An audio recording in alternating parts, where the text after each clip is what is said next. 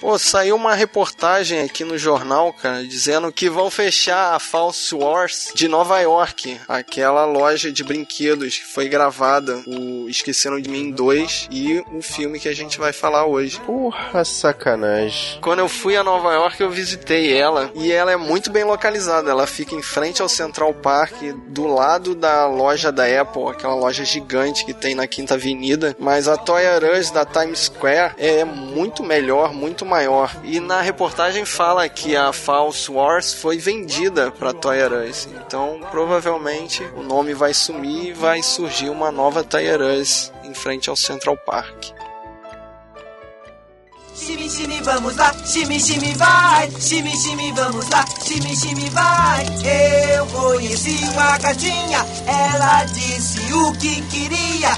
Ice cream soda com muita cobertura. Uh, que legal! Estamos descendo, descendo pela rua. Eu sou um barato, sou quente e divertido. Sou bom, bonito e muito mais que isso. Agora vou provar.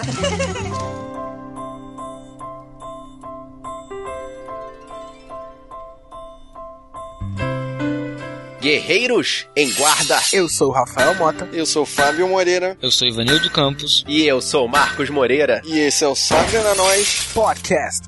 Hã?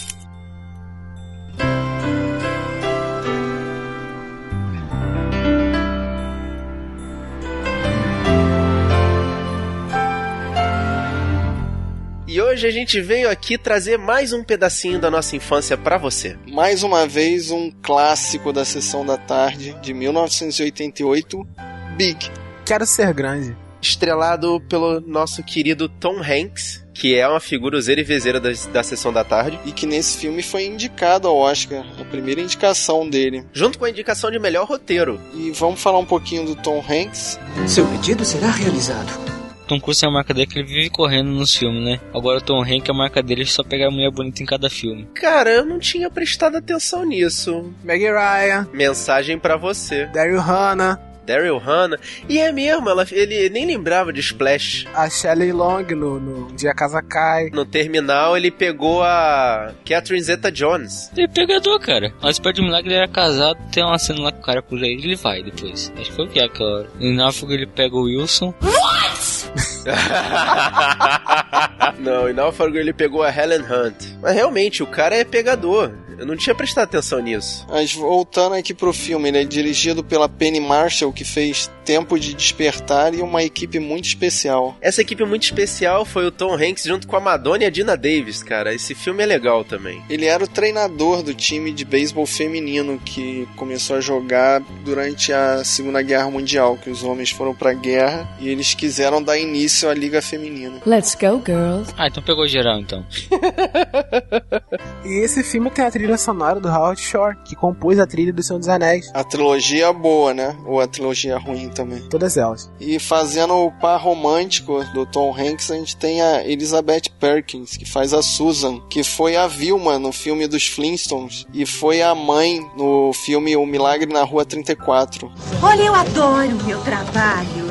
Filme que tem maior destaque, pelo menos na minha filmografia, é aquele filme 28 Dias, que ela foi irmã da Sandra Bullock e fez um papel excelente na questão de drama. Na minha também, recomendo esse filme demais aí. Interpretando o Josh mais jovem, nós temos David Moscow, que, que fez também Recém-Casados, Aquele que tem o Ashton Kutcher Brittany Murphy, é uma dessas comédias pastelão. e também Honey, no ritmo dos seus sonhos. Esse vale pela Jessica Alba, o resto do filme é uma bosta. Ela fica de barriguinha de fora o tempo todo. Yeah, baby! Esse mesmo. Não, não, Billy, vamos fazer um som. Sempre seu amigo, eu quero ser. Fazendo o papel do melhor amigo do Josh, o Billy, a gente tem o Jared Rushton. Ele participou de Querida Encolher as Crianças, Cemitério Maldito 2 e depois disso ele fez trabalhos pra televisão. Ei, espere aí. O aviso diz: você precisa ser grande para andar neste brinquedo. O quê? O moleque Josh está cansado de ser tratado como criança, ele vai ao parque e faz um pedido a uma máquina muito estranha. O pedido se torna realidade e ele se torna adulto da noite para o dia, mas aí ele tem que se adaptar à vida de adulto e descobre que ser adulto é muito pior do que ser criança. Engraçado que deve ter o quê? Uma dúzia de filmes com essa plot. Pois é, né? Tem aquele de repente 30, né? Com a Jennifer Garner. E tem um mais recente com um daqueles caras do, do High Rebelde, que é High School Music. Qual o nome daquele? Rebelde. Zac Efron. Ele troca de lugar com o pai, que é o Chandler do Friends. É, o Matthew Perry. E tem a versão Tupiniquim, né? Se eu fosse você, um e dois. Ah, Jesus, não. Por favor, tá forçando muito agora. O Tony Ramos e a Glória Pires trocam brilhantemente de papel. Assim, é melhor do que o Zac Efron, vamos concordar. Vou ficar com 30 anos pro resto da minha vida. Ah, corta essa. Eu não sei se esse foi o primeiro, mas com certeza é o melhor filme de troca de corpos, assim. É. Ah, bem, não é exatamente uma troca de corpos, né? É uma meio que uma volta no tempo. Avanço. Não, é um avanço no tempo. Ele, ele Aí que tá, não é um avanço no tempo. É o que o Fábio falou, é uma troca de corpos. É muito mais troca de corpos do que avanço no tempo. Porque ele, ele, não, não- ele não foi pro futuro. Ele trocou de corpo no mesmo tempo. é meio complicado. Não, né? ele é, é uma troca de corpos mesmo. É como se a mente do garoto passasse pra dentro de Tom Hanks. É do corpo dele mais velho. é meio que uma jogada pro futuro, mas na verdade é uma volta no tempo. É o corpo dele de daqui a 15 anos voltou pro passado e pegou a mente dele jovem. Cara, você quer complicar o filme, né? É, tá complicando uma coisa muito simples, cara. É uma troca de corpos. O cara envelheceu o corpo sem, sem envelhecer a mente. Pronto. Tá botando o plot do X-Men no meio do filme.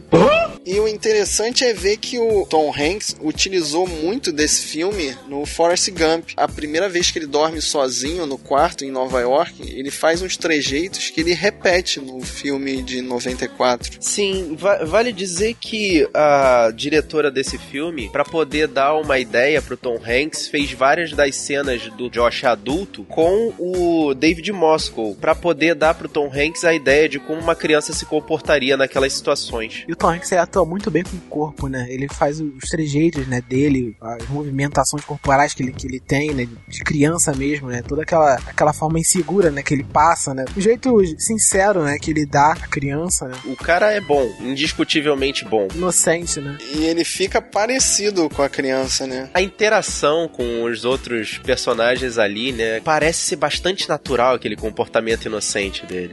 Brinquedos Macmillan, brinquedos. Brinquedos. Legal, legal, legal. É isso aí.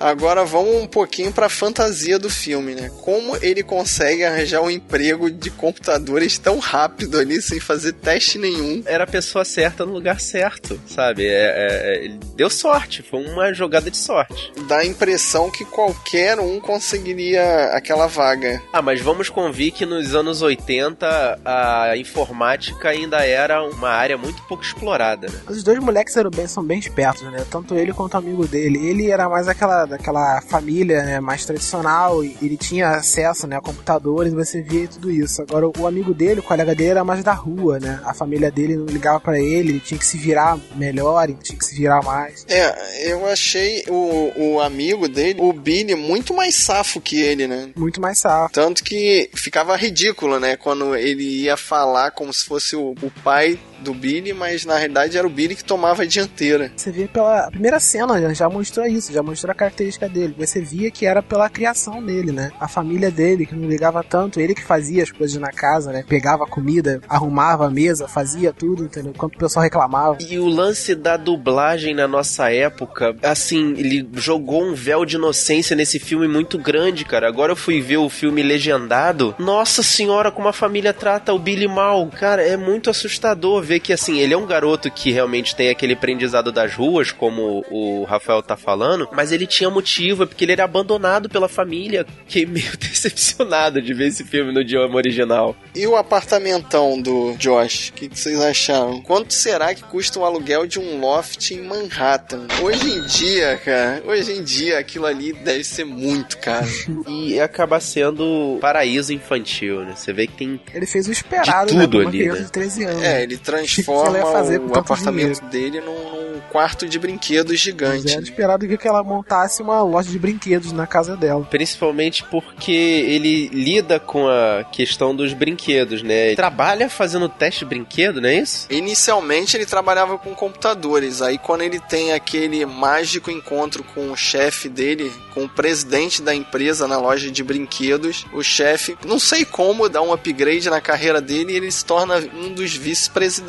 Mas fala, né, que na empresa tem mais de 100 vice-presidentes. Você trabalha para mim, não é? Sim. Eu já sei.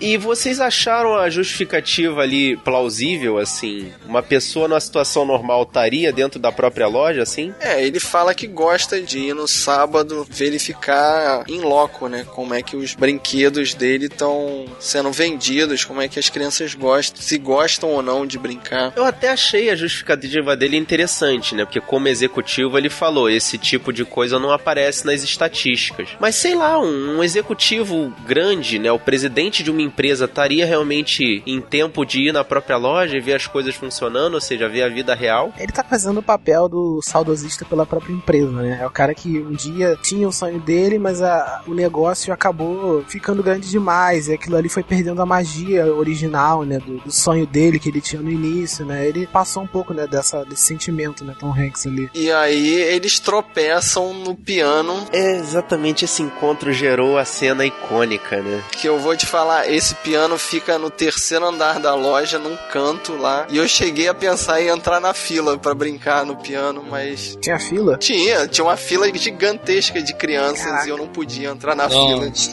eu fui barrado. a pessoa o Fábio na fila disputando com as crianças para usar o pianinho. não, mas eu já sabia que eu não ia poder brincar, só que eu fiquei decepcionado que eu perdi também o, o show, porque diariamente tem a apresentação dos, dos dançarinos de piano ali. Dançarinos de piano. Pô, é uma dança, cara. Tu já viu no YouTube? É muito bacana. É, eu recomendo aí dar uma procurada no YouTube que vocês vão encontrar. Vale dizer que para essa cena, Tom Hanks e o Robert Lodge, quando eles chegaram para fazer essa cena, já tinham preparado dois dublês para poder substituir eles caso eles não conseguissem fazer, né, tocar o piano daquela forma. Ou seja, o piano realmente estava tocando aquela música que eles estavam fazendo, entendeu? E eles acertaram, assim. Eles treinaram bastante e acertaram a cena, ou seja, foram eles mesmos, não precisaram de dublês. Caramba, eu fiquei com uma cagaça naquela cena, porque o velhinho, ele sapateando ali, oh, caramba, essa perna vai, vai quebrar. Osteoporose. Tu tava pegar. torcendo pro. Não, eu tava, eu tava com medo, eu tava com medo, caramba. Eu sei que é um filme, nada, nada de mal aconteceu, mas você vê na hora ali, eu, caramba, cara, você tá fazendo isso, vai quebrar, cara. Não sou chegada a festas com muita gente, o ambiente não fica assim tão íntimo. Vamos falar do par romântico do Tom Hanks no filme. O que, que vocês acharam daquela mulher? Para mim, ela é uma fumante inveterada que gosta de usar ombreiras. As ombreiras tá bom, estão nos anos 80. Agora, não é meio estranho uma mulher fumando num filme de criança? Ué, todo mundo fumava naquela época. Pelo que mostrou o filme, ela era meio que rodada ali do escritório, né? Ela... Então, isso não ficou claro. Qual era a relação dela com o outro empresário? Eles eram namorados? Sim, eles eram namorados. Tanto que ele tinha a chave do apartamento dela. Porque quando ela largou esse cara pra poder ficar com o Forrest Gump lá, ele falou pra ela: Ah, você já ficou com o tal, já ficou com o tal, ficou com o tal, comigo, agora com ele, né? Tá só passando de mão em mão. Ah, essa daí é a situação clássica da mulher dos anos 80, gente. Vocês não lembram quando a gente falou do, pod do podcast do Poltergeist, que a gente falou da menina adolescente que também tinha essa mesma situação? Que a menina era espertinha, parecia ser rodada também? Pois é. Era o clichê dos anos 80, né? A mulher independente tinha que ser rodada, tinha que ser fácil. Ela teve que dar para um homem para poder conseguir alguma coisa na vida, né? What the hell is going on?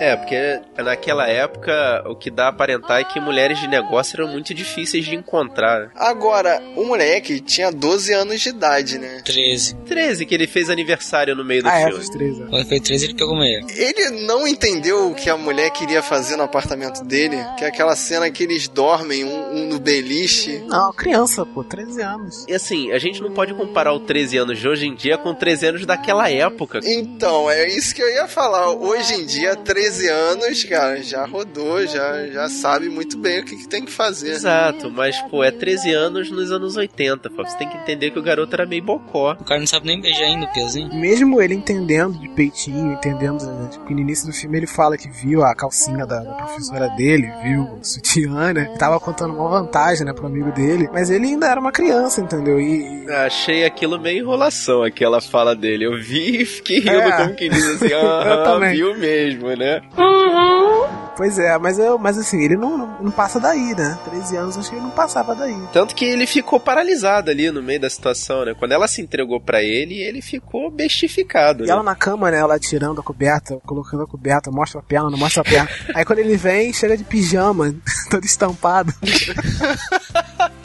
E vai pra cama de cima e dá um chiclete Aham. pra ela. Cara, é muito coisa de criança. Escolhe a mão. E também é interessante ver ali naquela cena a insegurança dela também, porque ela pode ser rodada e essas coisas todas, mas ela ainda tem a insegurança de saber se ela quer ou não ficar com ele, né? Ela não conseguiu tomar a iniciativa, né? Ela ficou esperando o cara ir pra cima dela. E como ela, o Tom Hanks não foi, ela meio que ficou sem saber o que fazer. E é interessante ali a forma gráfica como eles mostraram que a diferença entre os adultos e as crianças é aquela coisa mesmo da inocência, sabe? A- os adultos, eles, eles se tornam adultos porque eles deixam de ter aquela atitude mais sem noção, mais sem é, vergonha, que é mais ou menos o que acontece ali. Tanto que na- nesse dia que ela vai dormir com ele na casa dele, ele oferece pra ela pular no, no- na cama elástica. E ela vai só, tipo, dar meio pulinho ali e falar: Ah, tá bom, vamos, vamos beber alguma coisa. E ele, tipo, oferece, tipo, vem aqui, eu te mostro como é que faz. Tipo, se solta, sabe? Você tá numa situação completamente sem,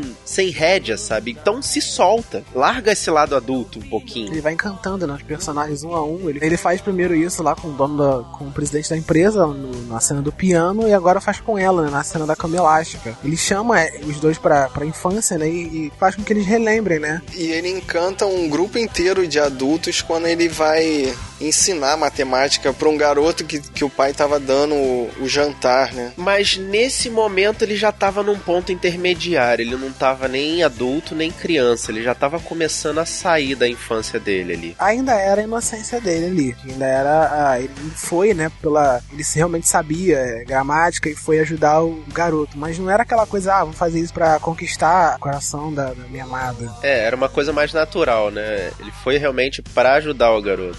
Fazer meu pedido. É claro. Eu quero ser grande. A magia ali, que foi, foi o que originou toda a trama, assim, é muito bem resolvida porque ele vai, ele vai naquela máquina Zoltar pra poder fazer o pedido e, tipo, não tem efeito especial, não tem nada muito complexo, né? O efeito especial é a máquina funcionar fora da tomada. Que isso é o chocante, que ele fica bolado ali sem saber o que, que tá acontecendo. Essa que é a magia. Vocês perceberam que, mas essa que é a magia. É a máquina funcionar sem a tomada, sem estar ligada na energia. No começo do filme, quando ele ainda é criança, ele nem percebe que ela tava fora da tomada. Agora. Depois que ele faz o pedido, ele percebe. Ah, tá. Mas o lance é quando a gente percebe que ela não tá ligada, entendeu? Porque ele faz o pedido até o momento assim, ah, o pedido da criança e tal. Pelo filme a gente sabe o que vai acontecer. Mas o lance de mostrar pra gente que realmente tem uma magia, mesmo que introduzida de forma sutil, né? Como é que.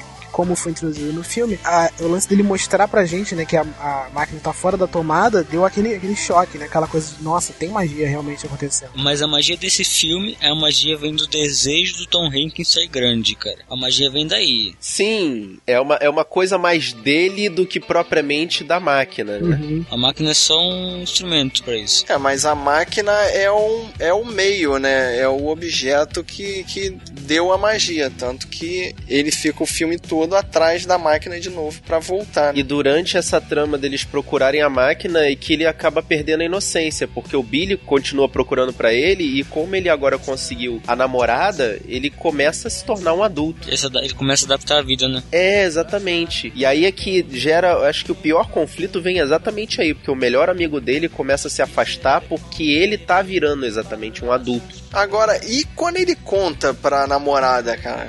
Ele vira pra namorada e fala: Cara, eu tenho 13 anos. Ela, é, eu sei, eu sei, você parece realmente. Não, eu realmente tenho 13 anos. E ela, claro, de primeira não acredita, mas depois ela aceita. Tipo, é esquisito, né? Quando ela corre atrás dele, eu pensei que ela tivesse ficado preocupada com ele. Tipo, o que, que ele vai fazer, né? Ele, eu entendo ele, né? Mas eu, eu, eu sei que tem alguma coisa acontecendo, né? Não vou ignorar ele completamente, mas ele vai fazer alguma coisa, né? E eu tenho que ver o que vai acontecer com ele, porque eu tô, tô preocupada com ele. Mas não, ela realmente acreditou naquilo, né? Naquela magia, né? É, a frase que marcou essa parte do filme para mim é: Isso explica muita coisa.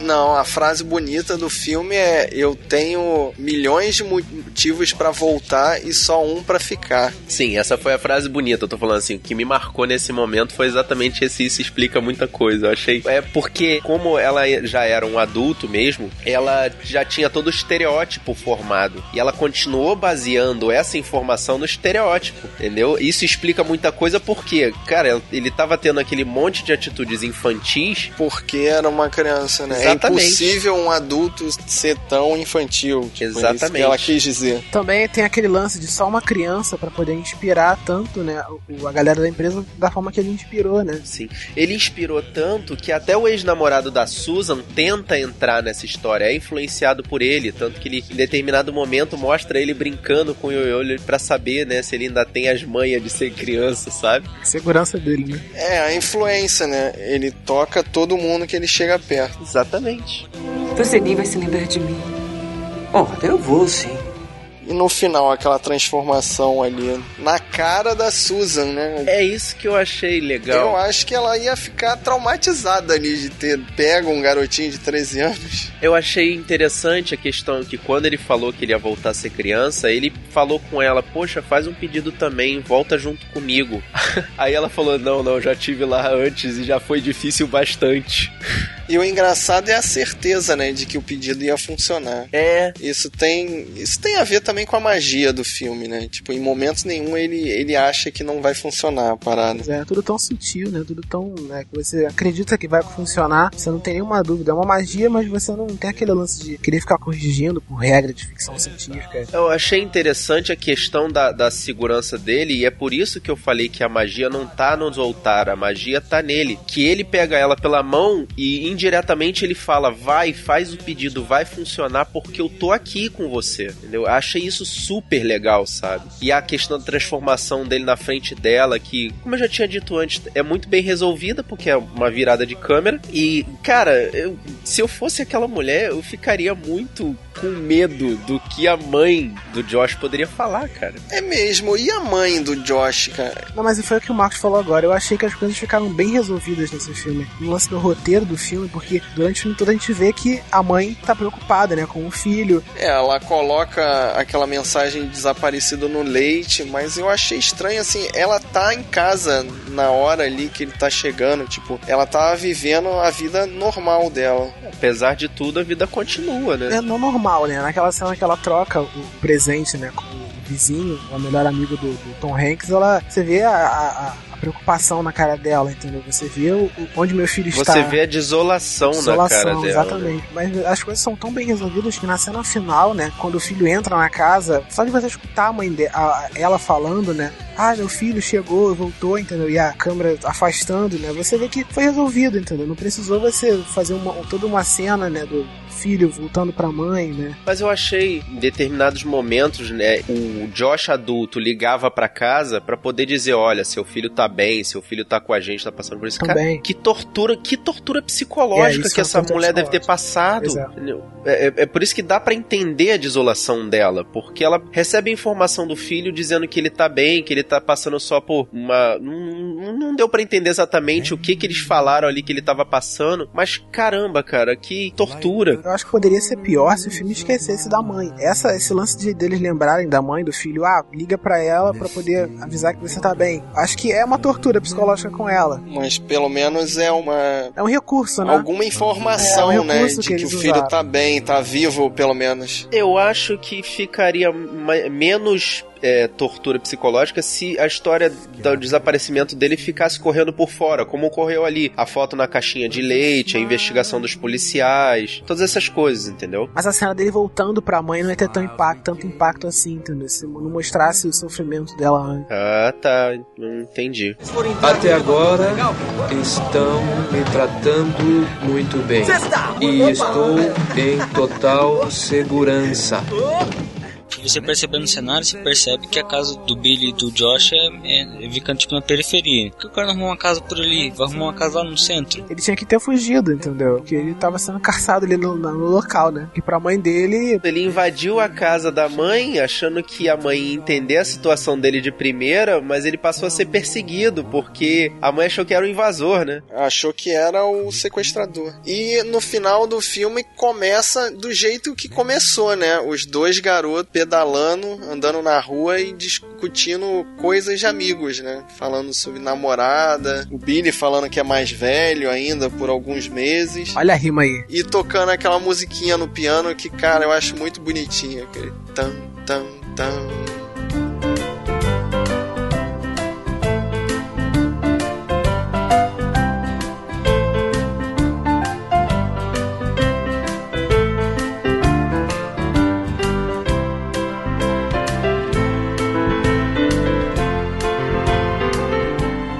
E você, guerreiro, você já viu esse filme? Você ainda vai ver esse filme? Esse filme é de 88, gente. Por favor, vejam esse filme. Depois você volta aqui e deixa seu comentário no nosso site, sabrenanois.com.br, vai ter um post lá, obviamente. Ou então você manda uma mensagem para nossa caixa de entrada no sabrenanois.gmail.com. E querendo falar com a gente nas redes sociais, só procurar a gente no Facebook, facebook.com.br sabrenanois, no Twitter, no twitter.com.br sabrenanois, ou em qualquer outra rede social por sabrenanois, tudo junto.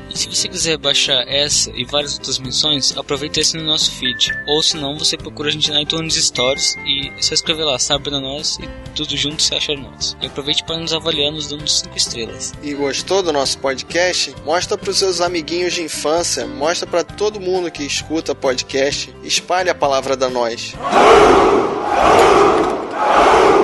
Eu sou o Marcos Moreira. Eu sou Ivanildo Campos. Eu sou Fábio Moreira. Eu sou o Rafael Mota. E esse foi o Sabrina Nós Podcast. Hub.